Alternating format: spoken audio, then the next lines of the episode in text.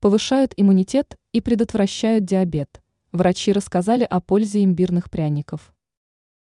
Каждый знает, что сладости – продукты вредные, которые негативно сказываются на состоянии организма, приводят к массе дополнительных проблем. Но есть исключения. В привычный рацион можно включать имбирные пряники. Дело в том, что такое лакомство полезно для иммунитета. Подробнее о пользе этого угощения рассказала специалист по здоровому питанию Хейзел Флайт, пишет The Conversation. Флайт отметила, что продукт богат антиоксидантами, а также хорошо влияет на состояние волос и костей. На этом плюсы не заканчиваются. Дело в том, что имбирь также положительно сказывается на пищеварении, защищает организм от патогенов.